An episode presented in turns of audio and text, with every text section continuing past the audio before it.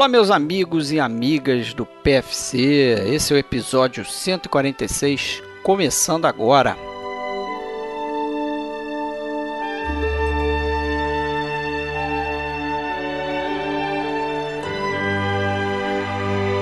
Mais uma novidade aqui no nosso podcast, fazendo pela primeira vez um filme dos irmãos Coen, um filme aí que está dentro do nosso horizonte aí de 30 anos ou mais, né, a partir da data que a gente grava os episódios. Então esse filme aqui é de 1990, é o Ajuste Final Miller's Crossing, o terceiro filme dos irmãos Coen. Filme com Gabriel Byrne, com a Marsha Gay Harden, com Albert Finney, talvez seja a figura mais conhecida, principalmente a época que esse filme foi feito, né? Albert Finney já era um ator estabelecido, mas de qualquer forma é aí um filme clássico. Né? Esse filme com certeza resistiu à prova do tempo, então a gente está trazendo ele aqui para o podcast Filmes Clássicos.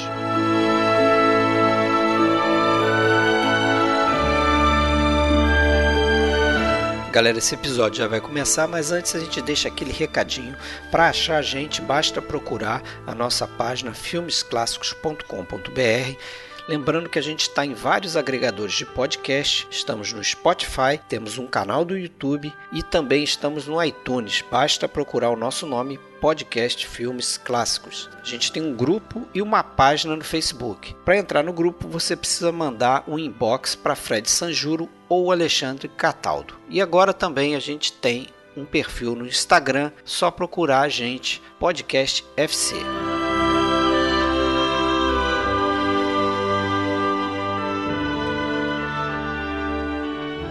Sweet Jesus, Tom, that ain't even the point anymore. Casper Poop Rug. The day I back down from a fight, Casper's welcome to the rackets, this town, and my place at the table. I didn't start You this did thing. start but- it. You and Vernon. Bom, para fazer mais um grande filme aqui no, no podcast Filmes Clássicos, eu, Fred Almeida, hoje estou falando do Rio de Janeiro, Alexandre Cataldo, falar de Blumenau. E aí, Alexandre, como é que tá aí? Oi Fred, tudo bom? Como que estão as coisas? Tudo tranquilo? Tudo Vamos certo? lá, um dia de cada vez nessa pandemia. Para fazer a gente aqui, com a gente aqui, o primeiro filme que a gente faz dos irmãos Coen, convidei um cara que eu sei que gosta desse filme, né? Até dentro da filmografia dos Coen, acho que é um dos seus preferidos. Marcelo Renor fala aqui também do Rio de Janeiro. Fala, Marcelo. Oi, fala galera, um grande abraço aí pra todo mundo. Um abraço. Beleza, seja bem-vindo aí mais uma vez. Cara, então, até respondendo a pergunta que você me fez em off, né? Por que ajuste final Miller's Crossing, filme de 1990? Por que escolher ele para fazer? Não sei se foi exatamente essa sua pergunta, mas eu, eu acrescentaria. Por que ele dentro da filmografia dos irmãos Coen? É a primeira vez que a gente faz um filme dos irmãos Coen são cineastas mais contemporâneos nossos, né? então não é muito comum a gente fazer no, no podcast, né? Até por conta daquela nossa, vamos dizer, regrinha, entre aspas, é, dos 30 anos. Né? Então a gente tenta fazer coisas que são mais velhas do que 30 anos da atualidade, a gente está gravando isso em 2021. Esse aí passou raspando. Então esse aí passou Ah. raspando. Assim, é... talvez para mim nem seja meu preferido dos irmãos Coen. Né? É um dos preferidos, colocar assim. É, não saberia também dizer qual é meu preferido. Eu gosto muito do Onde os Fracos Não Têm Vez, gosto do Homem que Não Estava Lá. É, mas eu acho um, um, um, filmaço. Acho um filme que, até como você falou, não é muito lembrado, até dentro da filmografia dos irmãos Coen. E acho que você gosta muito também, né? Alexandre, eu sei que gosta bastante. Não, gosto muito. É exatamente por isso que eu te perguntei em off, né? A gente até deixou pra discutir agora, realmente, cla- claro, faz todo sentido. Porque realmente é isso, ele não é muito conhecido, né? Até no Brasil, mas mesmo nos Estados Unidos também não é tanto, não. Ele não, não foi um filme que bombou, não chegou a ser um fracasso, mas também não. não... E é um filme muito bom, né, cara? Tem muita qualidade nele, né? Um noir moderno e muito interessante, com cenas de ação muito legais, personagens muito interessantes. Realmente é um filme muito bom. Eu não sei mais também, quando, eu me lembro que eu achava isso, que era o melhor filme dos Coen. Mas eu achava isso também tem uns 15 anos, entendeu? É. De, de, com o, o, Onde os Fracos Não Tem Vez, eu acho que é um filme que rivalizaria ali realmente. Talvez eu até já preferisse agora, mas é, é parelho. Eu passei a gostar muito do Grande Lebowski, que eu sei que não é um preferido É, mas eu seu, gosto, mas, mas não, não bota entre os primeiros mesmo, não. Mas tem gente que ama, né? É um filme muito cultuado. É, é, é um dos filmes mais badalados. Com certeza, bem mais que esse aqui, com certeza. Bem mais. Bom, da, da, minha, da minha parte, é, eu tenho muito, muita coisa ainda do, do, dos Coen que eu não vi. É, acho que eu vi todos os principais ali, mas tem alguns filmes menores que eu não vi, mas dos, dos que eu vi, o, o Grande Lebowski que eu gosto, mas também não colocaria. É, eu fico na dúvida em relação realmente ao Onde os Fracos Não Têm Vez. Né? Esse último ali, balada de, do, do Buster Scruggs, eu vi e já achei abaixo, assim, não, não, não me disse É, muito. é interessante, Mas, mas não- E eu gosto muito do Fargo, né? Não sei se vocês estão esquecendo Fargo ou, se, ou se o é. Fargo não, não é um grande Aí o filme pra Barton. Fink também. Não, Barton é, Fink é um filme que eu gosto muito. do- dos anos 90 para cá, em que as escolhas do, do, do Oscar começaram a ser sempre muito questionáveis, eu acho que foi um dos poucos anos assim que eu lembro de ter. Não sei se concordar é a palavra, mas eu lembro que eu falei, ah, não, não teve uma, uma injustiça, assim. Eu achei aquele ano Correto. o prêmio do Fargo foi correto, mas eu, eu ainda acho que é o filme que mais me salta os olhos dos irmãos Coen, do, do que eu vi. Gosto muito do, do, do Gosto de Sangue, inclusive gosto do Arizona Nunca Mais também. É, apesar de ser um filme que, sei lá, parece que o, o tom cômico dele é um pouco exagerado às vezes, sei lá.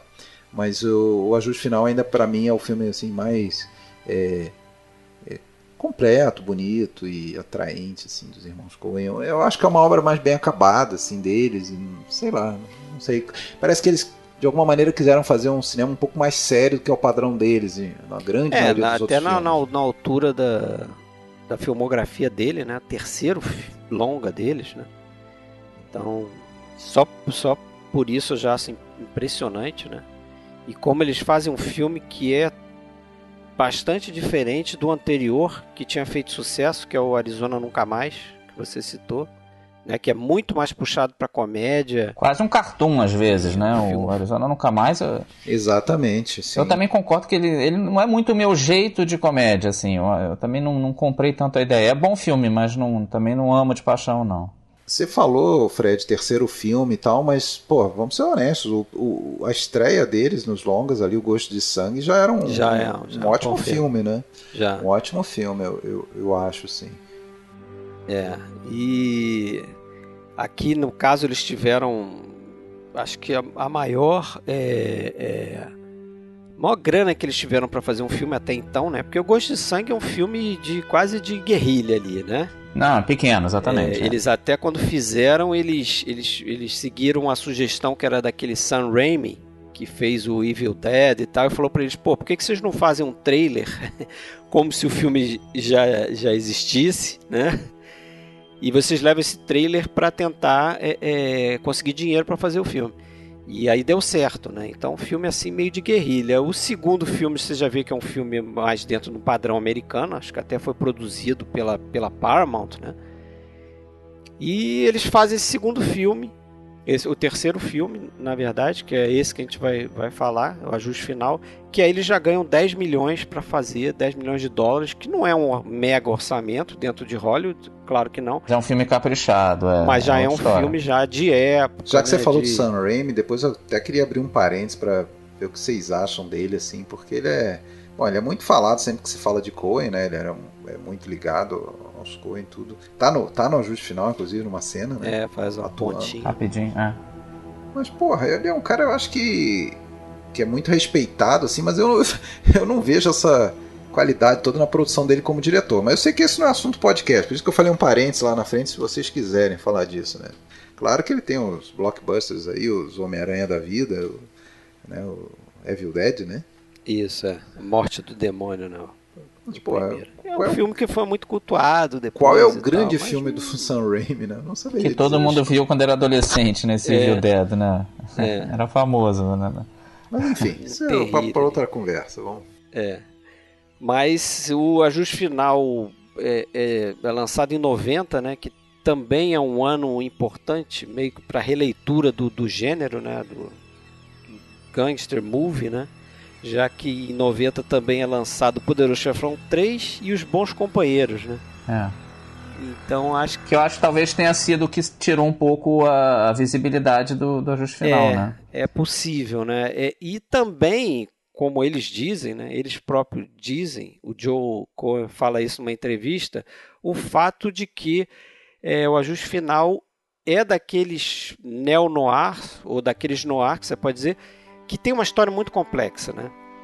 É tão complexa que quando eles é, é, fabricaram esse roteiro, eles tiveram dificuldade de terminar o roteiro, levaram nove meses para completar o roteiro, porque eles ficavam se perdendo dentro da história, né? a ponto de chegar um momento que eles interromperam a, a, a confecção do roteiro para poder fazer o roteiro do Barton Fink. E aí é. eles fizeram Barton Fink em três semanas, o roteiro. E aí voltaram a escrever, a terminar o, o roteiro do, do ajuste final. Procede, procede aquela coisa de que eles tinham sido sondados para o Batman? Pois é, eu ouvi isso também, né? Eu não tinha ouvido. Deve ter sido uma coisa leve, né? Porque não é o estilo deles. Acabou sendo do, do Tim Burton, né? Mas é, eles, ou seja, eles, mas de qualquer forma isso mostra que eles estavam com Sim, já um bom cartaz, né? Respeitados. É, já já estavam, né? Já estão começando a chamar a atenção. É, ele, eu falei do roteiro, eles, eles fazem esse filme muito inspirados na obra do Dashiell Hammett, né, principalmente dois livros, né, o Red Harvest e o The Glass Key, né, uhum. que aí nós três aqui assistimos o, o Capitulou Sorrindo, né, aquele filme que é adaptado do The Glass Key, aquele filme com Alan Ladd, né, com Brian Donley, Veronica Lake, Veronica um Lake. Dos um dos filmes da dupla né, Alan Ladd e Veronica Lake. Isso. E, e, realmente tem muitas semelhanças, né? Assim. Aí o, é, o Tom lembra muito o Alan Ladd, né? O Gabriel Byrne. É, a estrutura Isso, geral assim, é, dos personagens é. e interações, linhas gerais. Muito parecido. Tem, tem muito é, a própria né? Veronica Lake lembra muito a Marcia ah, Gay Harden, né? No jeito, né? É, um jeito, mas assim, são personagens diferentes também. Né? Claro, né? o, claro. o, próprio, como você falou, o Ed Beaumont, que é o personagem do Alan Ladd, é muito semelhante ao Gabriel Byrne. Os dois têm problemas de jogos, né? principalmente no livro do, do Dashiell Hammett. O, o, o, personagem lá do livro tem problema de jogo, dívida, né? como tem o personagem do Tom Reagan no, no Miller's Crossing. É, eles também fazem essa mudança de lado, né? É, lembrando para o ouvinte que a gente não está respeitando spoiler, mas tem um, um dado momento lá que ele ele cria uma confusão com o chefe dele, que ele quer defender, que é o personagem lá interpretado pelo Albert Finney, e ele muda de lado, né? Vai para outra quadrilha para poder implodir a quadrilha ali de dentro. Né? Eu até vi gente falando assim: "Ah, esse filme puxa do Yojimbo e tal". Cara, eu não concordo muito não, porque o Tom aqui ele é sempre fiel, na minha opinião, ao, ao, ao chefe dele original, né? E ele não fica jogando um contra o outro como é o Yojimbo. Eu não, eu não vejo isso, não sei se vocês é, concordam. Eu, eu, eu, não concordo muito, não. Acho que tem alguma coisa assim, sabe por quê? Porque me parece que o, o personagem lá do Toshiro Mifune, ele, ele também ele é um cara correto, assim. A gente sente que ele vai estar do lado do, da turma que é do, do bem. bem. vamos dizer assim. E a turma que é do bem, entre aspas, é aquela que está sofrendo ali porque tem a, a família, a família sequestrada, lembra? Tem toda aquela coisa ali. O que não acontece no, nesse filme e acontece no Yojimbo é que ele fica justamente pulando de um lado para o outro, exato, né? Exato, exato. E, e, ele realmente não é. tem uma fidelidade original com nenhum dos grupos, né? Ele... É, mas a, mas a referência, ela não é, é imaginada pela crítica ou pelo público. Isso aí, o, um dos dois, eu não lembro se é o Leighton ou o Joel, chegou a declarar, né? Que era uma base para o roteiro a obra do Hammett e é esse artifício aí narrativo de, de, de plot era, é, era típico do, do Hammett. Tanto é que nos dois livros tem essa, essa coisa do, do, do vamos dizer, o assessor né, fiel, o capanga fiel, mas que em algum momento vira para o outro lado e, e cria uma confusão que realmente você, sem conhecer a história, fica um pouco na dúvida. E nesse filme eu acho que a gente fica na dúvida. Um pouco, sim. Quando você vê a primeira vez, não agora revendo, mas É. quando você vê a primeira vez, você fica um pouco na dúvida do que está acontecendo. Afinal de contas, você, porra, ele sai a socos e pontapés ali, escada abaixo, né? Do, Não, do- mas ele é socado, né? Aí é que tá, ele não tá batendo no, no Albert Finney, ele tá só apanhando, né? Sim, claro, mas enfim. Eu acho que é, isso mostra até uma certa, um Respeito, certo carinho pelo cara, né? dúvida. É, exatamente. É. Não, e, e assim, e ele parece, né, o personagem do, do Gabriel Byrne, ele parece muitas vezes que ele aceita a porrada. Ele é quase um suicida, aquele É, cara. não, ele apanha pra caramba, né? Mas parece que às vezes ele aceita a porrada, assim, sabendo que ele fez merda. Tipo, é assim, é do jogo, né? Ele levar umas É. porradas de vez em quando. É, ele bem ou mal tinha dormido com a mulher do cara. E Eu né? escutei um podcast para preparar para esse, eu escutei um podcast americano em que eles usam muito a expressão é, referindo-se a esse filme como um bromance, né? Tem, tem um pouco isso. Aquela também. coisa de, de, de irmãos. E poxa, até aquilo, né? A gente, de um jeito ou de outro, sempre acaba vinculando cada podcast com um pouco com o anterior, que não tem nada a ver, era sobre Jacques Becker, né, é, cineasta francês, mas poxa, ali a gente também falou de dois filmes em que tinha muito forte essa coisa da fidelidade do, do, é, do- dos amigos, e no caso também de criminosos, mas o cara, em algum momento da trama, ele vai escolher é, fazer alguma coisa para salvar o amigo, para né, é, é, ao seu próprio interesse amoroso ou pessoal, isso, né, tanto lá no, no Amores de Paz quanto no, no Grisby, e aqui é a mesma coisa, poxa, porque naquele momento em que ele sabe que se ele falar que está tendo um, né, que, que, a, que a Verna dormiu com ele, ele vai criar um problema para ele, mas por outro lado ele, né, ele sabe que ele precisa falar aquilo, né, porque o, o pra, porque o Pra ele salvar o ele não chefão, ele, ah. ele não quer que o Léo não não é, não saiba daquilo, né? Enfim, ele, ele usa esse, isso como artifício. Então, ele, na verdade, a gente pode não saber quando está vendo o filme pela primeira vez, mas aquilo já é parte do, da, da- da- de todo o plano imaginado por ele, né? Que está sempre um É. pouco à frente da gente, da nossa É, compreensão. e- né? esse é que eu acho que é o que é interessante no personagem dele, né? Porque ele é um pouco, ele lembra um pouco o Sunspade, né? Uhum. Do do Relíquia Falcão Macabra. Motor, é, do lá, Humphrey Bogart, no sentido de que ele é um cara que não carrega armas, né? ele não é um, um cara muito de violência, apesar dele ser violento quando ele precisa, no final até, né? É, mas ele é um cara que parece que é isso que você falou, ele está sempre um passo na frente, né? ele está sempre lendo as pessoas, ele está sempre é, conseguindo é, ver o que, a necessidade das é. pessoas e usando isso, né? E esse, esse lance dele dar essa cartada, é, ele dá a cartada na hora certa, né? Quando ele, quando lembra como é a cena, né? Quando o, o Albert Finney, o personagem do Leo, ele diz pra ele que vai casar com a, com a mulher, ou seja, ele ele tá vendo que ele tá indo tão longe ao ponto de casar, tá, tá tão enrolado por ela que vai acabar casando com ela. Ele dá essa cartada, fala: "Não, não, não faça isso porque ela é assim, assado, inclusive eu sei porque eu eu peguei. Eu Pois estou é. pegando". Estou pegando. É. né? Pois é.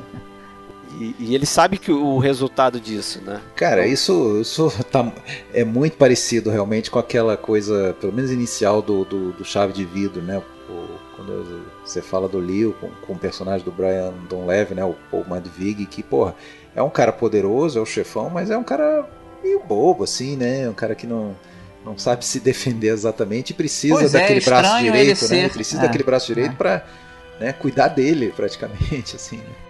É, é estranho isso, também acho, né? Um cara tão inteligente, um chefão. Realmente não tem sentido o cara ser tão besta, porque a Verna é meio fácil de ver, né? Não é exatamente aquela mulher que esconde. E isso é, ela é um personagem interessante mesmo. Ela não, não tem esse lance do coração de ouro, né? Ela é aquilo ali, ela não tá enganando, cara. Eu acho que ela é bem clara de. É. O cara não vê porque não quer Ela mesmo. até fala, né, a Marcia, Marcia Gay, Gay Harden, né, que ela se via um pouco como a... Ah, bom, claro, né, esse filme, além de referências ao, ao aos livros do Hammett, ele também tem que estar sempre analisado junto com um filme de gangster tradicional, né, É. de certa forma. E, e ela dizia que ela viu lá para se preparar o inimigo público número um, ela se via um pouco como a personagem da Jean Harlow, né, É, e é realmente aquela personagem que não é um doce, né? não é uma. É uma mulher que se precisar vai dar um soco, que se precisar né, vai dar uma. Não chega pra lá no cara. Né? Ela é, ela é como. Acho que todos aqueles personagens ali, tá todo mundo se virando pra, pra viver, né? Pra sobreviver ali, pra. Né?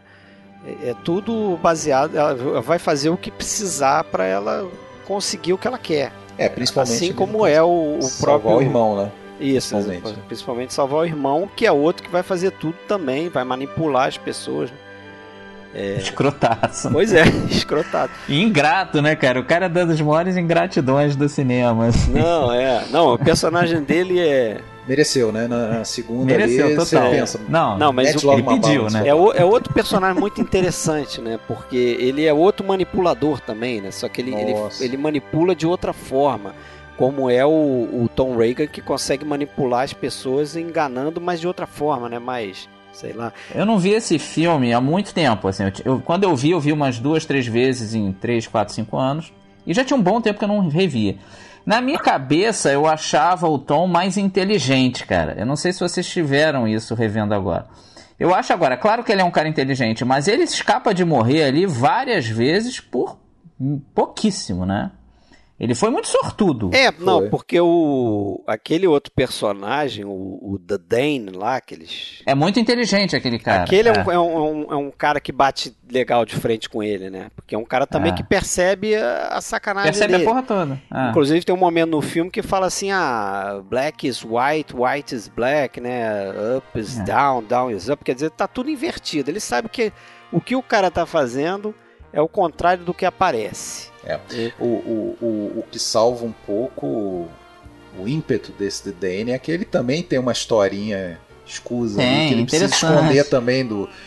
Que é o caso Aí, dele com o, com o, próprio Burn ali, né? Ou com Não, o Mink. com o Mink. Com né? Mink, desculpa. Com Mink, O caso com o é. Mink também tem Os dois tinham caso com o Mink, é. não é isso?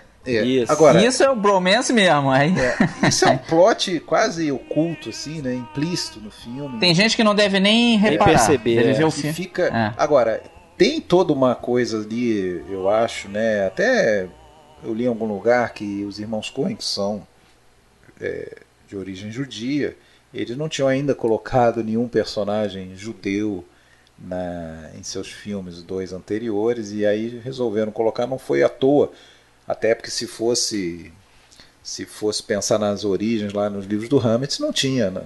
questão de um, de um personagem judeu ali. Então colocou ali é, um pouco para expor que existe, claro, aquele preconceito. Né? Tanto é que o, não existe uma prova concreta de que era ele o cara que estava roubando lá nas apostas e tal, né? por parte do, do, do Casper.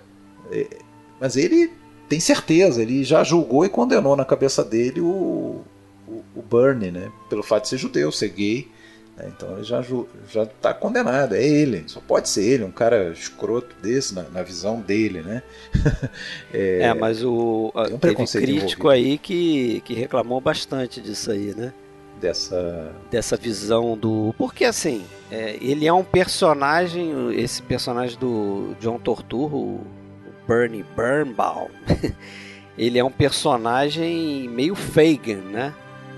Meio aquele personagem Sim. do Oliver Twist, aquele personagem Sim. clássico, é... entre aspas, preconceituoso do judeu que é ganancioso, que é isso, malévolo, isso. perverso e, e, só quer dinheiro, só quer se dar bem na, na, nas coisas que é um cara asqueroso. É, mas eu, eu discordo muito desse, dessas coisas, assim. Primeiro que eu não acho que ele represente os judeus. Não, é, é, o pessoal é. reclama muito, e, né? E no filme só tem gente escrota, porra. Se fosse não, só é ele verdade, malvado, é verdade. Mas assim, é, é, se é um judeu assim, aí o pessoal reclama, né? Ah, o, mas o, é... próprio, o próprio John Torturro ele já tinha sido meio esculachado porque no mesmo ano saiu aquele filme do Spike Lee, Mo and Better Blues, que ele faz também um dono de uma boate que é judeu e é um cara meio perverso, meio ganancioso, meio coisa. Então, assim, há quem diga que os irmãos Coen até aproveitaram meio que o, o fato de John Torturro já ter levado esse fogo todo aí e, tipo, escalou ele de novo para chamar essa atenção, né? Mas eu acho ele assim, a atuação dele. Sensacional. né? Sensacional. Aquela ali, cena, né? oh Jesus, Tom! É, aquela cena na floresta, né? Que até meio. Os Coen até ficaram meio preocupados, assim, depois com ele, porque, tipo, pô, não é todo ator que topa fazer uma cena tão humilhante como aquela, né?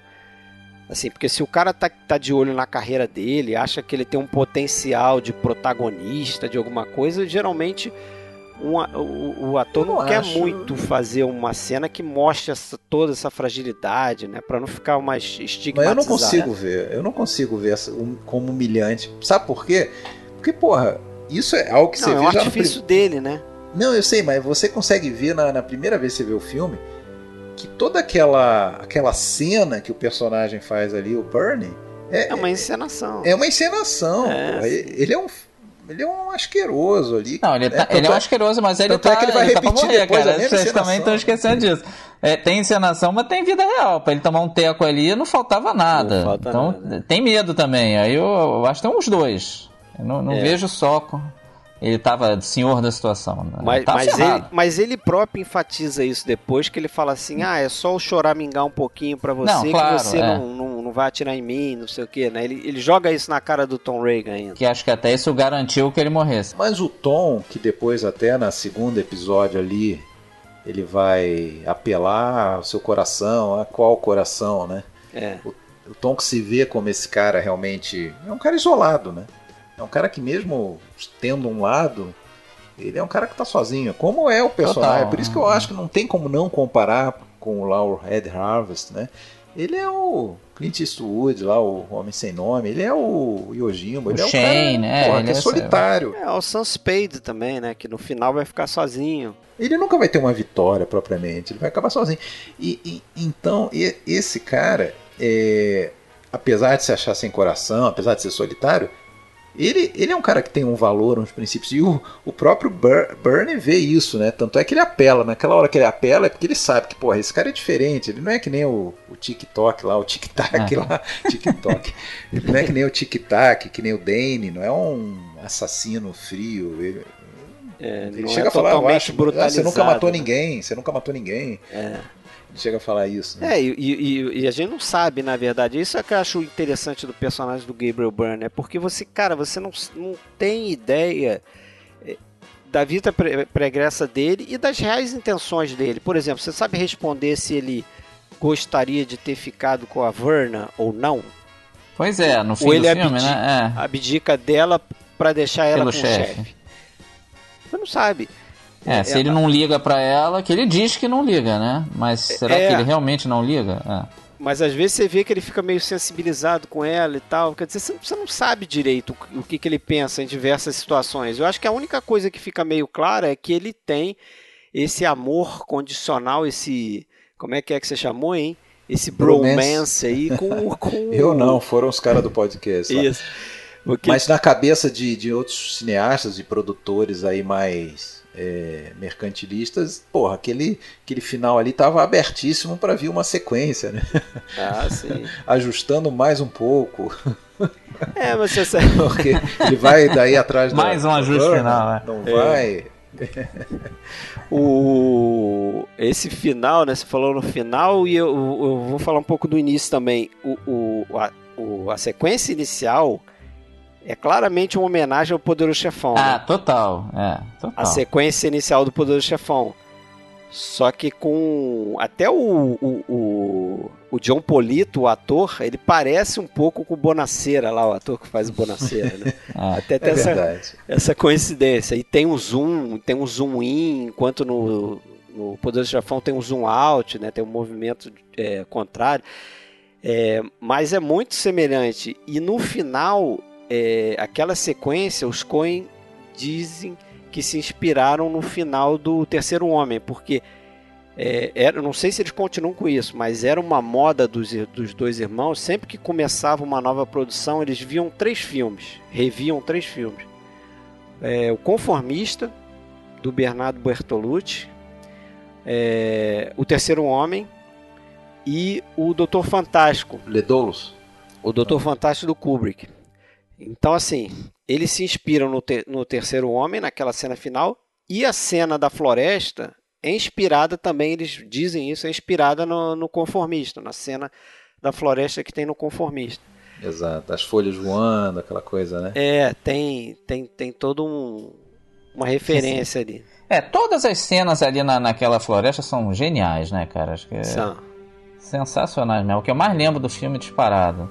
Agora, isso aí que você falou, Fred, é algo que é, para nós cinéfilos é sempre um prato cheio. Assim como o pessoal geralmente curte os filmes do Tarantino, mesmo que depois sejam esquecíveis, quando você está vendo você curte porque tem um monte de referências né, a outras coisas. E os filmes do Coen também, né?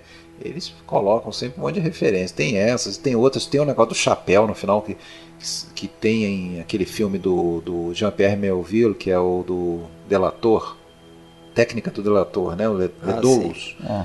que termina também o chapéu do, do Belmondo caindo e tal, e o close no chapéu, enfim, Nada é de graça, é. que aliás tem que ser falado esse quase tema do filme que são os chapéus, né? Porra, Pois tem é, alguma mas- parada ali, né? Não, mas aí que tá, cara. Eu li É, um, começa o chapéu voando. eu li o trecho de um livro que eu até meio que concordo com, com o autor, que ele fala assim que é meio que um simbolismo vazio. Eu Entendeu? não acho não, tá? ele tem, ele, disso. ele tá? parece que ele, que ele que ele usa o chapéu pra pra criar Se ele não entendeu, é espécie de- problema dele. de Então, simbolismo, não, pode ser também. Mas o próprio Gabriel Byrne, quando pergunta isso pro Joe Cohen, o Joe Cohen fica naquela de. Hum, hum, é, hum, hum, é", sem, sem querer dizer, né? Deixa eu falar o que eu acho, juntando aqui os caquinhos, uma fala aqui, uma coisa ali.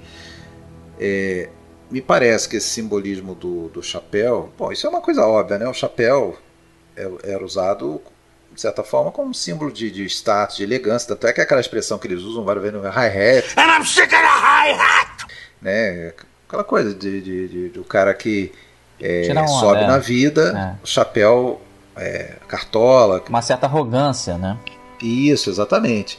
É, mas o chapéu como símbolo de status, símbolo de, de, né? O próprio o John Polito, né? O personagem do John Polito Caspar, é, ele parece aquele cara que está sempre querendo galgar alguma coisa, né? Tá querendo conquistar o que não é dele, o que ele acha que os outros têm sem ter direito. É, e ele não usa chapéu. é um dos, né? Um personagem do filme que não usa chapéu. Então, assim, me parece que o chapéu é um símbolo ali do, primeiro, do poder, do status da pessoa e um pouco assim da questão de, de, é, de sair da selvageria, né? É, então, mas isso aí, pô, o Dadain não, tô usa falando, chapéu. tô, fala- tô falando o que eu penso. Não, falando eu sei. penso, né? então, mas eu tô colocando Sim. um contraponto. Por exemplo, o não usa chapéu. E, e tá de alguma maneira ligado também ao lance da floresta, né? Tanto é que a gente vê o chapéu voando na floresta e ele tem aquela frase que ele fala assim: não tem nada mais ridículo do que um, um homem correndo atrás do seu chapéu, né? É porque se sente nele aquela personalidade que é um cara que ele não quer parecer que ele tá indo atrás das coisas que ele quer, do, do- do- das conquistas que ele quer. E isso é realmente a personalidade dele que a gente vê no filme, né? Tudo ele faz meio é, na, na- escamoteado, sem declarar, É, sem parecer que está. É uma metáfora um pouco para isso, quando ele fala não, não tem nada mais ridículo, né? Então o cara quer alguma coisa, ele fica caladinho e, e constrói aquilo para isso. Ele não dá na pinta para os outros verem. Acho que tem um- alguma, alguma coisa por aí que realmente não, não- Mas também pode não ser muito profundo, não. não Você não sabe que a, ima a imagem do chapéu caindo e voando no meio da floresta é o que eles dizem que foi a primeira imagem que eles tiveram é, quando começaram a escrever o roteiro, né? E eles sabiam que tinham que encaixar essa imagem em algum lugar, acabaram botando no, no crédito do filme, né? Que o filme ele começa sem crédito de ator, diretor, é, técnico nem nada, mas aparece o nome do filme nessa cena, né? Nesse plano. É o que depois ele vai descrever no sonho, mais ou menos, né? Isso, é. Depois é o sonho que ele conta pra, pra Werner, né? Eu sei que quem gostava do chapéu era o, o diretor de fotografia, né? Que é o Barry Ah. Sonnenfeld. Que deu um show aqui, né? Porra. Dá um show ali, né? E ele fala que o Miller's Crossing foi o primeiro filme que ele sentiu que ele... Que ele tinha um controle, assim, da, da fotografia, né? Ele podia é, é, trabalhar com a luz, porque ele estava fazendo o terceiro filme com os irmãos Coen, né? Ele fez o Gosto de Sangue e fez o Arizona Nunca Mais. Mas nesse ele sentiu que, ele, que a luz tinha uma importância maior, né? Ele conseguia é, criar um, uma atmosfera é, com a luz, era necessário fazer isso. E ele, fica, ele ficava falando para os irmãos Coen, né? Ah, essa cena, o chapéu é, é, é, é, com os olhos ou sem os olhos que ele falava, né? Porque sem os olhos seria botar a luz mais para cima e fazer uma sombra no, no olho do, do Tom Reagan para ele ficar meio sinistro ali, meio né, estranho. Então ele brincou bastante com esse lance do chapéu também. Fato é que ele, eles realmente eles ficam pontuando o chapéu, né? Tem plano do chapéu isolado. Logo no primeiro do, momento do filme ele perde o chapéu, né? Ele acorda meio ainda de ressaca e, pô, cadê meu chapéu? Aí alguém fala para ele que ele esqueceu lá com a Verna, ou apostou e perdeu o chapéu.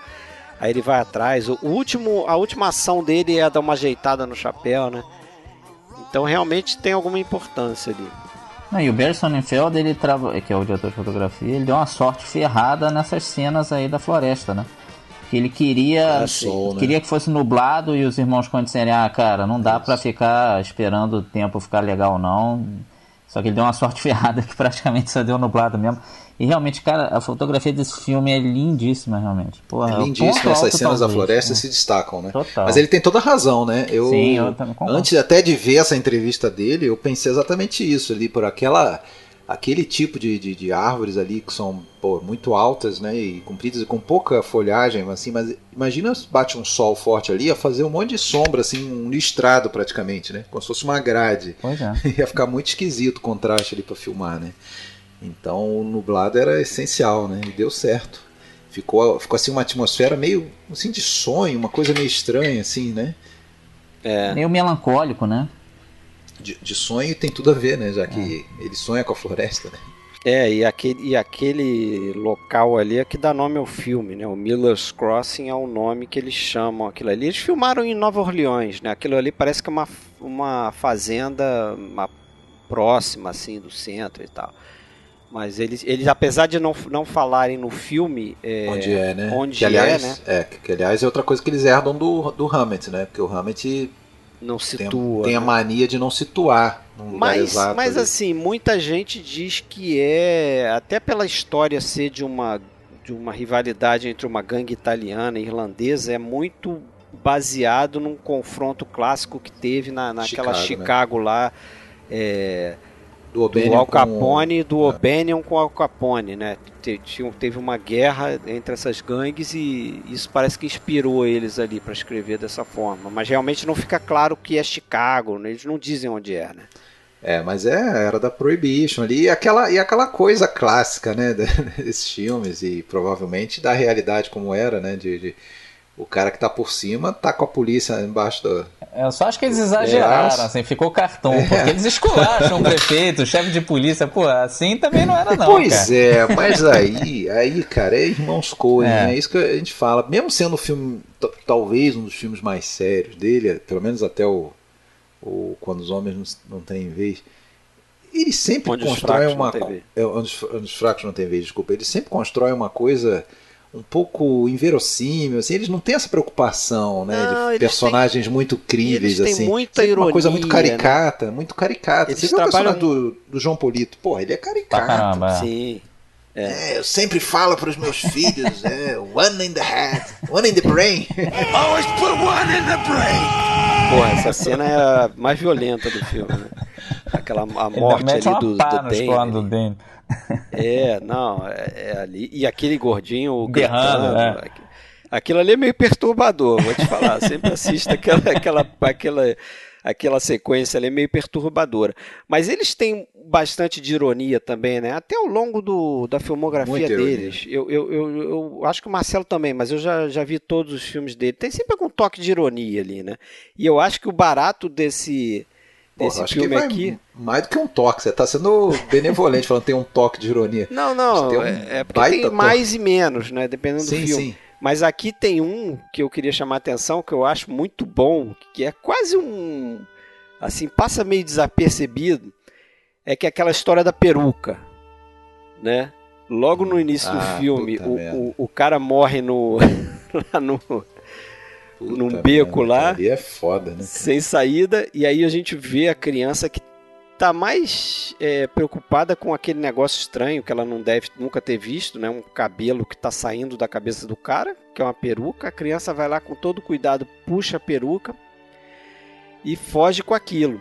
Aí eu não sei se vocês reparam, mas em vários Muito. momentos do Repara filme muito. tem sempre alguém perguntando assim: porra, mas uma coisa que eu não consigo entender é por que, que roubaram o cabelo dele, né? Por que, que mataram o, o sujeito e roubaram o cabelo? Pô, desculpa, eu respondi a pergunta achando qual era a tua pergunta. Se a gente repara que mexe a boca e o olho do cara quando arranca Não, a peruca. Porra, cara, aquilo Isso ali aí deve ter achei- sido uma falha. Achei grotesco aquilo ali. Não, Mas- não. Tipo, Mas, eu- não, o que eu achei interessante é que viu? até o final, até o final, quando o, o, o Tom Reagan tá lá naquela sequência final confrontando o, o Bernie lá e perguntando pra ele, tentando esclarecer as últimas coisas ali, né? É, ah, então quem matou o Ruggs, que é esse cara aí da peruca? Quem matou o Ruggs foi o Mink, então, por quê? Porque não sei o que. Ele mete no meio da- das várias perguntas que ele faz, ele fala assim: ah, e por que, que roubou o cabelo dele? Aí o cara responde: não sei. Aí ele faz outra pergunta, entendeu? Quer dizer, é um, é um toque irônico, porque a gente sabe o que aconteceu. A criança roubou o cabelo do cara. É. É, ali tem todo aquele subtema, né, do, do- do triângulo amoroso ali do, do Mink com o Bernie, com, Bem, com o Dane, é, que é a causa daquela morte específica, mas o tempo todo o, o Tom tá, tá achando né, que aquilo ali tá relacionado com a Verna, tá relacionado com, até com o caso dele próprio, é um negócio que acaba talvez impulsionando ele ali a... E outra coisa também que eu Acabar. acho do filme, que vocês falaram que é difícil de seguir, e é um pouco mesmo, quem vê a primeira vez não, talvez não pegue tudo, é que o Mink só aparece numa cena, né? Que é o Steve Buscemi aí no Exato, começo da é, carreira dele, ele é falando rápido pra cacete. E ele some. Isso. Então deve ter muitas vezes que a pessoa fala Mink, eu não sei se o espectador tá, com, tá ligando o nome à pessoa, entendeu? É bem possível que não. é, ele tem um pouco isso de a beira do abismo, né? É. Sim, sim. Que ele, ele fala muito de personagens Que não a aparecem. gente- é. que não aparece. E tem até uma outra coisa interessante, que eu não sei se, se vocês repararam, sobre o personagem do John Torturro. Ele só aparece em cenas em que está o Tom Reagan. Apesar da gente saber que ele é irmão da Verna, e eles ficam repetindo isso, você não tem Ele uma cena tá com dos a irmã. irmãos. É, ele não ele tá com a irmã. É isso mesmo. Né? Você não tem uma cena dele com o John Polito, que, que é o cara que tá atrás dele pra, pra queimar ele. É, essa relação como irmãos assim é um negócio estranho, né? Porque até às É até vezes incestuoso o negócio ali, né? Não Tem- duvido. É. passa um pouco, passa um pouco até a impressão assim de que foi algo que foi inserido depois, porque da parte dele, pelo menos, é, ele é, negócio de incestuoso ele fala, né, alguma Ah. coisa, né? É, ele fala, ah, É ela até tentou fala. me ensinar algumas coisas, não sei o que, veja só, minha própria irmã e É, tal. Mas ele não tá nem aí pra ela, né? Não, ela, ele caga e ela que tá né? é, ela que tá preocupada em salvar a pele dele, né? Mas não, enfim. É, o que torna o personagem dele ainda mais perverso, né? O cara É. que realmente... Pô, mas assim, de certa forma, cara, eu li isso aí e concordei, porque eu, eu tinha. A gente sente isso quando vê esse filme, né? Apesar de ter pensar nas referências, filme de gangster, literatura é, do Hammett, mas é mais um desses caras, como a gente também volta a falar do episódio anterior do Jacques Becker, é, era famoso por isso. O cara se vale de, de um determinado gênero, né? Já meio que estabelecido. é, tem algumas convenções, mas o cara acaba criando um filme transcende um pouco aquele gênero, né? Não é um filme tradicional de gangster, né? Não é um filme, é, sei lá, que você vê é, aquela aquele acerto de contas de um lado e do outro o tempo todo e todo mundo se ferrando, enfim. É, tem tem, É tem, tem algo né? além. É uma releitura, tem algo além. Tem um personagem profundo aí no meio, que é esse personagem do, do, do, do Tom, né? Que é um cara complexo, um cara.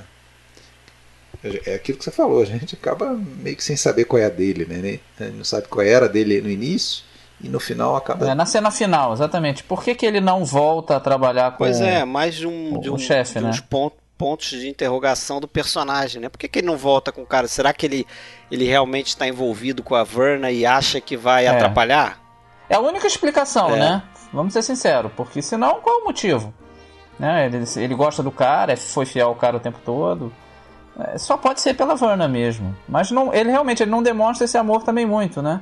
É uma coisa meio do, meio Sam Spade mesmo, que o Sam Spade também, né, no, no Relíquia Macabra, ele fica, ele gosta da mulher, mas ele não demonstra tanto também, né? É, ele, ele não won't play the sap for you, né? Quer dizer, ele não é, entrega a mulher pra polícia. Isso, exatamente. Quer dizer, ele sabe que tem algo maior ali que ele vai ter que fazer que ele não vai deixar isso interferir, né?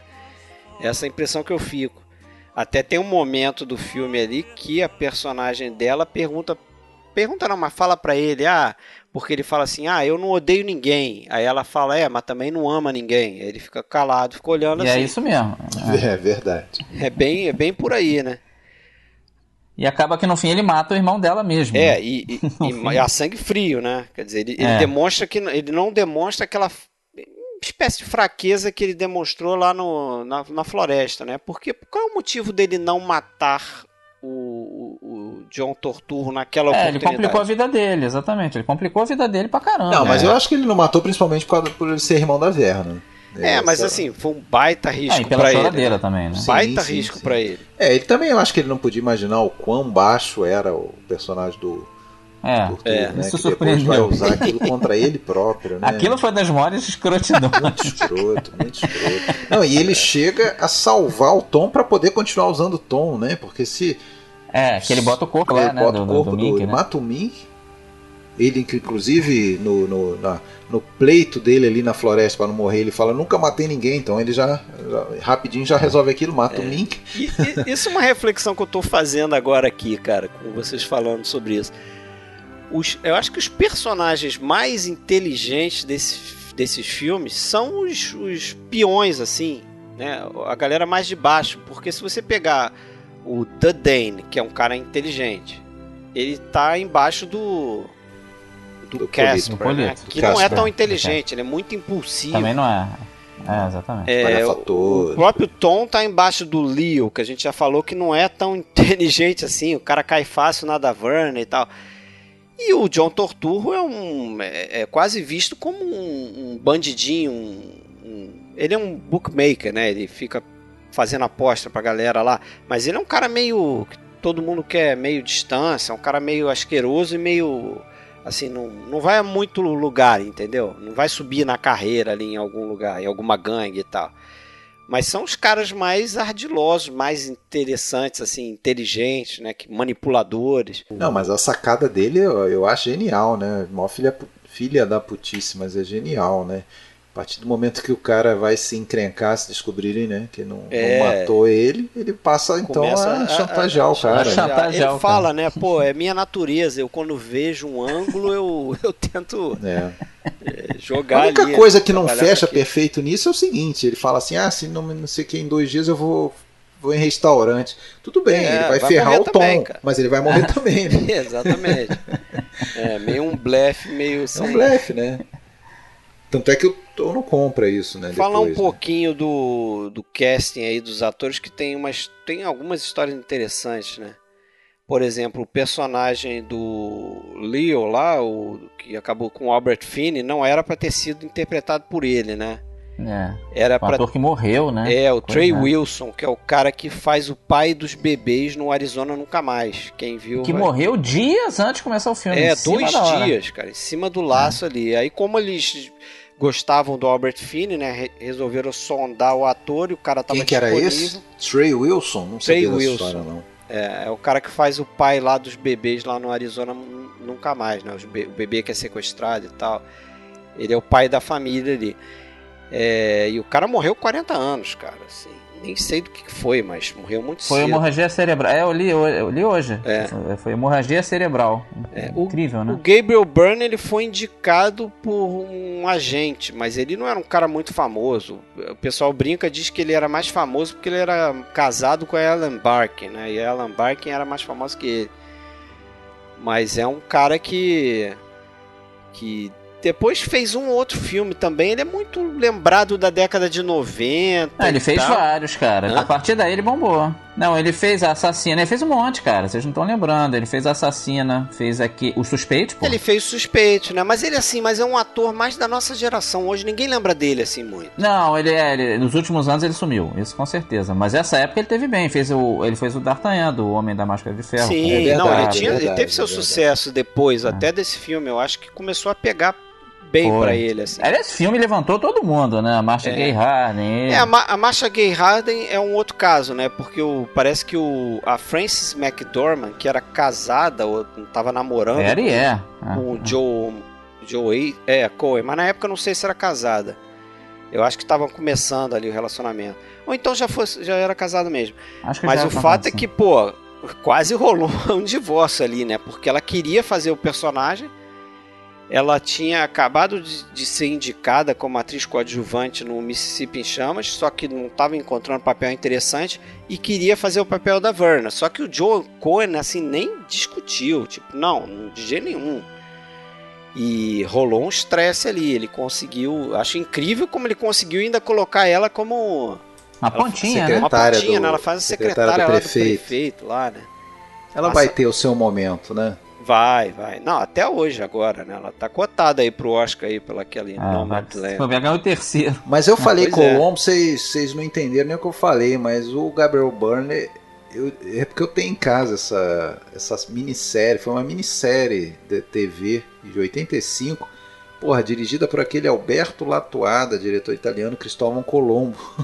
e o Gabriel Byrne faz o Colombo. É a coisa Não, mais estranha do mundo pra sabia. mim. O irlandês fazendo. É, a coisa mais estranha do Mas vocês acham a ele ver. ruim? Eu acho ele um bom ator, não é? Não. Maravilhoso. É, Aqui ele tá eu não bem, acho né? maravilhoso, não. É ruim. Mas Não, ele é ele meio bom. que pa- é, assim para papéis certos, né? Ele não é um cara que Pra esse papel do Tom, acho que ficou Ele É. tá bem. ficou ótimo, né? Ele faz com perfeição. Ele tem aquela cara de paisagem que você não consegue É ler como se nada a gente ali estivesse dizendo assim. É como se estivesse dizendo assim, de boca fechada ele é excelente.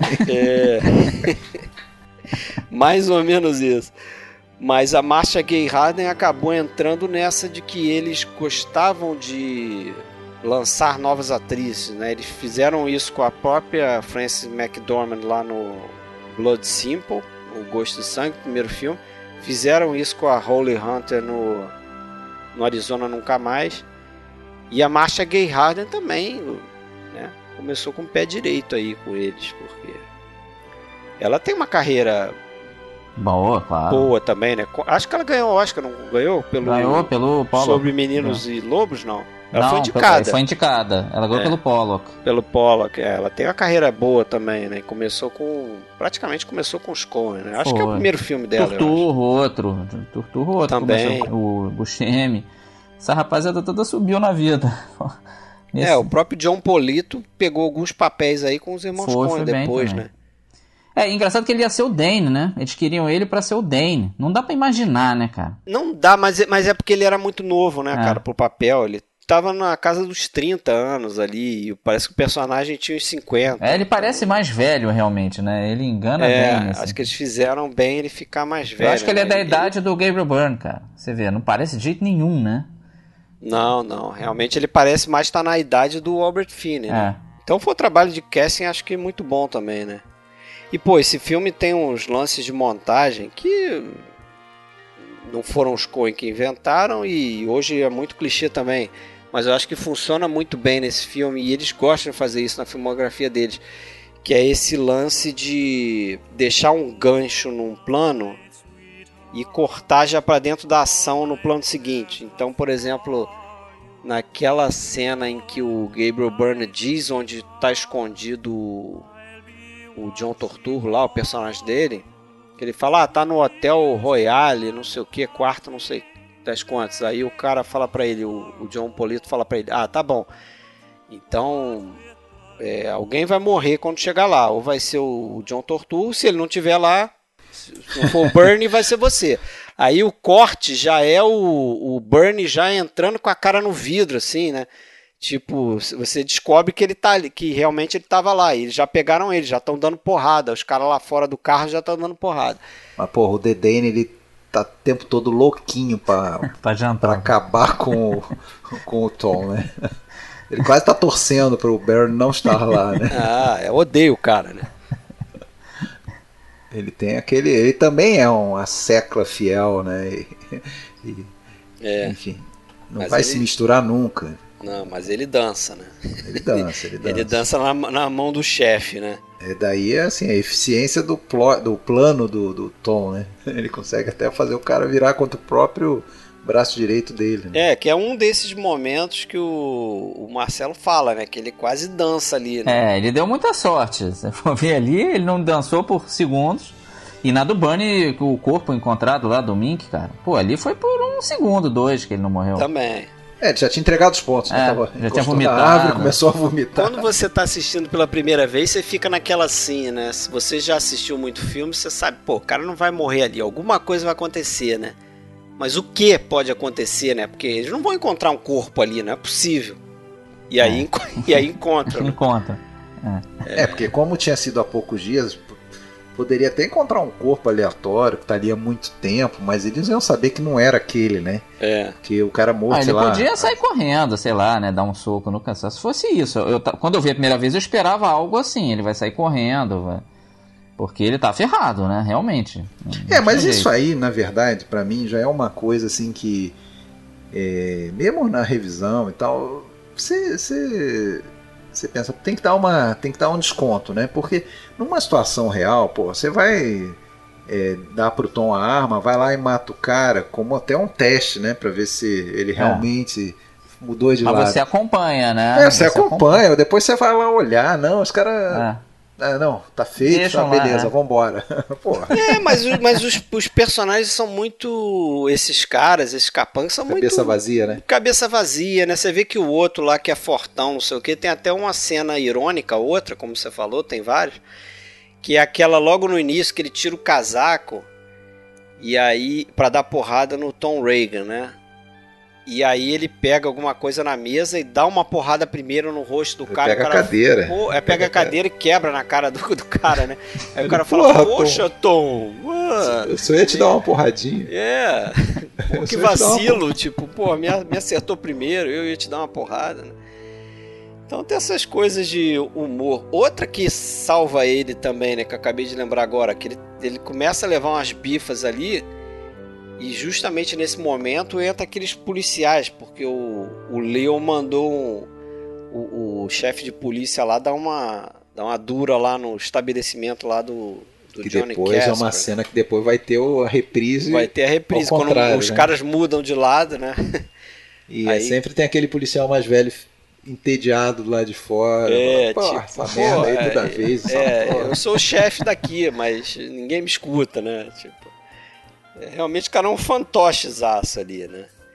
É isso. Vocês têm mais, mais alguma coisa aí? Querem falar um pouco do. Ah, trilha sonora, né? que Final. A trilha que- sonora, ela fica na cabeça, ela é simplesinha, né? Mas ela, ela fica. Pô, fiquei. Vi o filme, ela fica repetindo na minha cabeça esse troço. Ela, ela dias. aí. parte da música folclórica irlandesa, ela tem como base, né, aquela tal do lamento para Limerick, que também Não, E o próprio cara cantando ópera quando eles vão matar o É praticamente. interessante o- aquilo. É. aquilo ali pra mim vem à cabeça, não sei porquê, os intocáveis, né?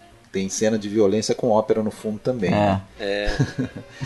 É Mais uma. Não, o próprio, o próprio Referência. Poder do Chefão 3, né? É. Agora, o, o- o cara, vamos falar o nome dele, né? O, o Carter Burwell, que é Sim. o. É o. Acho que é o, o compositor de. Acho que praticamente todos os filmes do irmão Coen, né? Desde o Blood Simple. É, se bem que eu acho que o Blood Simple ele foi meio que consultor, porque eu acho que o Blood Simple também não tem uma trilha sonora, assim. Mas a partir do Arizona Nunca Mais, todos, eu acho. né? Eles estão sempre fazendo trilha com esse cara. E tem uma cena é, que o pessoal né, mais desavisado gosta de, é, de chamar atenção pro Tarantino quando ele faz isso. Mas, pô, os Coen já estão fazendo esse filme aqui. O Scorsese já fez também, vários outros diretores já fizeram. Que é aquela história de você usar uma, uma, uma canção, uma música que não corresponde à ação, né? É desassociado da ação. Então aquela aquele, aquele outra sequência que eu acho muito boa também, que é aquela sequência das metralhadoras com o Leo quando vai dois caras, três, eu Ah, acho, que sim, vão lá sim. na É um casa milhão lá de que- tiros, né, cara? É, não, aquilo ali é um exagero assim, ali, né? É. Ali, a- ali ele meio que Pega do Scarface aquela porra. né? É, mas aquela cena tem uma, uma canção irlandesa, essa Danny Boy, que não tem nada a ver com a ação do filme ali. Ela é toda. Né, toda diferente para aquela esse, ação. Esse Burwell, ele, além disso, uma trilha que eu. Que aliás foi a primeira indicação dele a Oscar, né? Depois de muito tempo de carreira. Ele foi do, daquele filme Carol, de uns 5 anos atrás. É, não sei se vocês vão. Eu vi, eu vi, mas não lembro da Eu vi trilha. e não lembro da música, exatamente. É, eu até na época cheguei a. a Com a Kate Blanchett, né? é, Ah. Isso, com a Kate Blanchett. Cheguei até a pegar essa trilha para ouvir. Achei bem interessante. E, bom, e outra coisa, é, aquela, aquela referência ao terceiro homem que você falou, né? Sempre pode ter alguém que está ouvindo podcast que não conhece, então fica a dica, né? E explica ela aí, é, a referência é principalmente pelo carro, né? Que vai embora, né? Deixa o cara, né? É, e tem também a Verna, a Verna passa por ele. A Verna passa por ele. A né? Verna passa por ele o- e o Tom, o Leo também vai caminhando embora, né? naquela Exatamente. estradinha, né? Então é, é meio essa referência, porque no, no terceiro homem a personagem dali da Vale passa pelo Joseph Cotten, que está encostado Isso. no carro. e- Esperando ela, né? Achando Esperando que ela, ela. Vai, vai até ele. Coisa que, aliás, o Scorsese também usou nos Infiltrados, né? Não sei se você lembra. No, Lembro, cena. A Vera Aquela- Farmiga passa batido Vera pelo, Farmiga, isso. pelo- É, não lembrava disso não. Eu É. lembro é do rato no final. ali. Agora, o filme foi um fracasso, né? É, o filme foi um fracasso, acho que principalmente se, se, se comparado ao, ao Arizona, Arizona Nunca, Nunca Mais, Mais. né? Que foi um sucesso maior, então, na carreira dos caras. E foi reconhecido, acho que pelos críticos. Foi, foi. E o Barton Fink ganhou o Cannes logo depois. O Barton Fink É. ganhou filme, diretor e ator em Cannes, que é raríssimo. Então ele ficou realmente um pouco no limbo, né? Entre um sucesso comercial e um sucesso de crítica absurdo. E eles lançaram os filmes juntos também, né? É. Justamente porque eles já tinham escrito Barton Fink. Então, logo depois que eles acabaram o ajuste final, eles começaram a fazer o Barton Fink. Então, Barton Fink é ali de 90 também. É. Tem, tem a mesma galera, mais ou menos. E com É. um elenco similar, John Turturro, Polito. Passado numa É época isso. parecida. é. São filmes bem irmãozinhos, assim. É. E outro, outro grande filme. Um grande filme, eu gosto muito. Barton Fink. Tô pra rever aí. Agora, o Oscar passou batido. Passou né? batidíssimo, né? Pô, pelo menos fotografia tinha que ter sido indicado. Ganhar não digo porque a do Dança com Lobos eu acho lindíssima também, mas era pra concorrer, porra. Direção de arte, É. tinha, que, tinha que ter passado o rodo em algumas atuações, né? Concorreu alguma né? coisa? Não, né? Nada, Nada. nada. né? Nada. Nada. Absurdo. Foi né? nada lembrado. No mínimo trilha sonora, Eu, fotografia. até eu acho que os irmãos Coen eles demoraram um pouco a ser reconhecidos. Foi assim. pelo Fargo em diante, pela academia pelo Fargo em diante, né? É. Pela, pela nada. Exatamente. Essa, Pela academia. é, sem dúvida, eles é, sempre foram levados, um- não foram levados a sério, assim, pelo menos no início da carreira. Acho que demorou mesmo. Acho que o que? Só É uma coisa comum também, mesmo. né? É, os cineastas mais independentes demoram um pouquinho mesmo, né? E eles sempre tiveram Final Cut, né, cara? Desde o Gosto de Sangue. Eles sempre tiveram esse controle do, do filme deles aí. Uma... Tem duas É. referenciazinhas ao Orson Welles, né? Isso e o lance de usar muito é, lente grande angular também, né? Eles gostam de deixar tudo em foco e tal. É, mas, mas aqui Ah, eles não é usam, né? Aqui É, eles aqui é usam menos. mais, É. mais teleobjetivo, né? Aquela lente mais Sim. fechada. Mas acho que reconhecimento mesmo de Oscar para eles, para eles próprios, assim, acho que só. é Que eles, no Fargo eles ganharam dois, né? O filme É, ganhou dois, né? o Francis roteiro e- McDormand e, o ali já roteiro. né? teve, ali já teve. Eles foram muito elogiados, ali teve sim. Sim, sim, mas é como diretor o Joe Coen só vai ganhar no Onde os Fracos Não Tem Vez, né? É, que é em quem- 2007, 2008. Ele e o irmão, né? Os dois. É. Porque aqui nesse filme é só ele, é só ele creditado, mas eram os dois dirigindo. É, ele, acho que eles sempre dirigiram, Sempre foi a mesma né? coisa, é. Eles são E colados. mais que pro final da carreira que eles começaram a, a, a botar os dois, né? Acho que foi no meio dos anos 90 em diante, por aí. Botar mas sempre créditos foi os dois, é. Mas quem tá olhando assim, pô, a direção foi do Joe Cohen sozinho. Não, foi os dois juntos. é porque eles botavam eles E eles trabalham muito bem, né? É. Eles, eles falam isso, né? Que assim com irmãos. Eles escrevem próximos. juntos, editam juntos, é, dirigem juntos e produzem juntos. É tudo junto mesmo. Que bom que dá certo. Dá. Eu, eu, eu gosto muito deles. Eu acho Ah, sim, com certeza. tem uma carreira muito boa. São os caras Sólida, que quando né? morrerem a gente vai olhar pra carreira e vai falar, porra. E você vê o filme e reconhece que é deles, assim, rapidinho, né? Com poucas Sim. cenas, ah, é o filme dos Coens, se você não lembrar, né? Eles É. têm um estilo, claro, com certeza. Tem uns filmes meio mais ou menos, Ah, né? mas Matadores de mundo tem, né? Velhinhas. É, esse é mais fraquinho. Mas eles. Mas sempre tem alguma coisa interessante, mesmo no, no Sempre, Matador das sempre. Velhinhas. Sempre tem uma Sempre cena vale a legal. pena ver, assim. É. Nenhum filme é realmente ruim. Até esse Ave César tem os seus momentos. Tem- muita é, coisa também de não desgostei ali. tanto, não. É. É, o próprio Buster Scrubs. Tem algum, Scruggs, são é. contos, né? Tem um outro conto que eu gosto bastante ali. Tem, tem. São legais. Mas eu acho que é isso, né? Tá bom? Vocês têm Tá mais bom. alguma coisa aí? Tá bom, né? Um pouquinho mais de uma hora aí. Não, se quiser só É. pra fechazão, eu achei, eu vi Ah. uma frase do Joe Cohen, claro que eu não tô falando de cabeça, não, não tô citando certinho.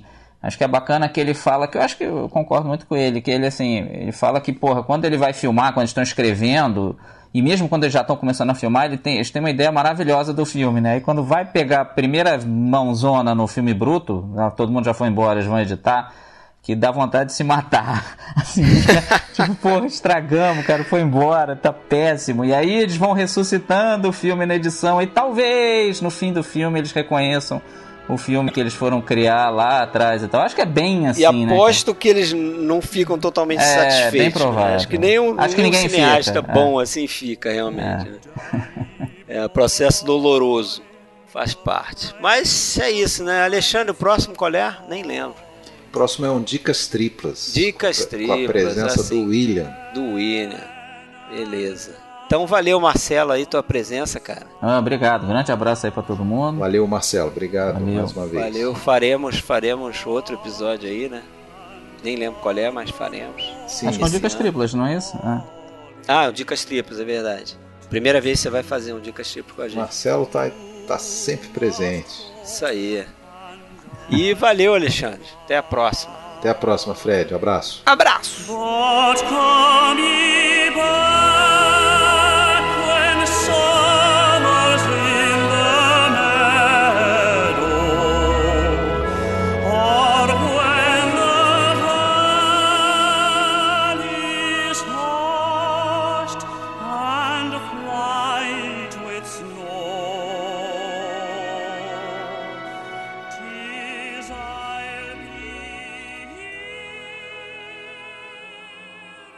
You're a son of a bitch, Tom.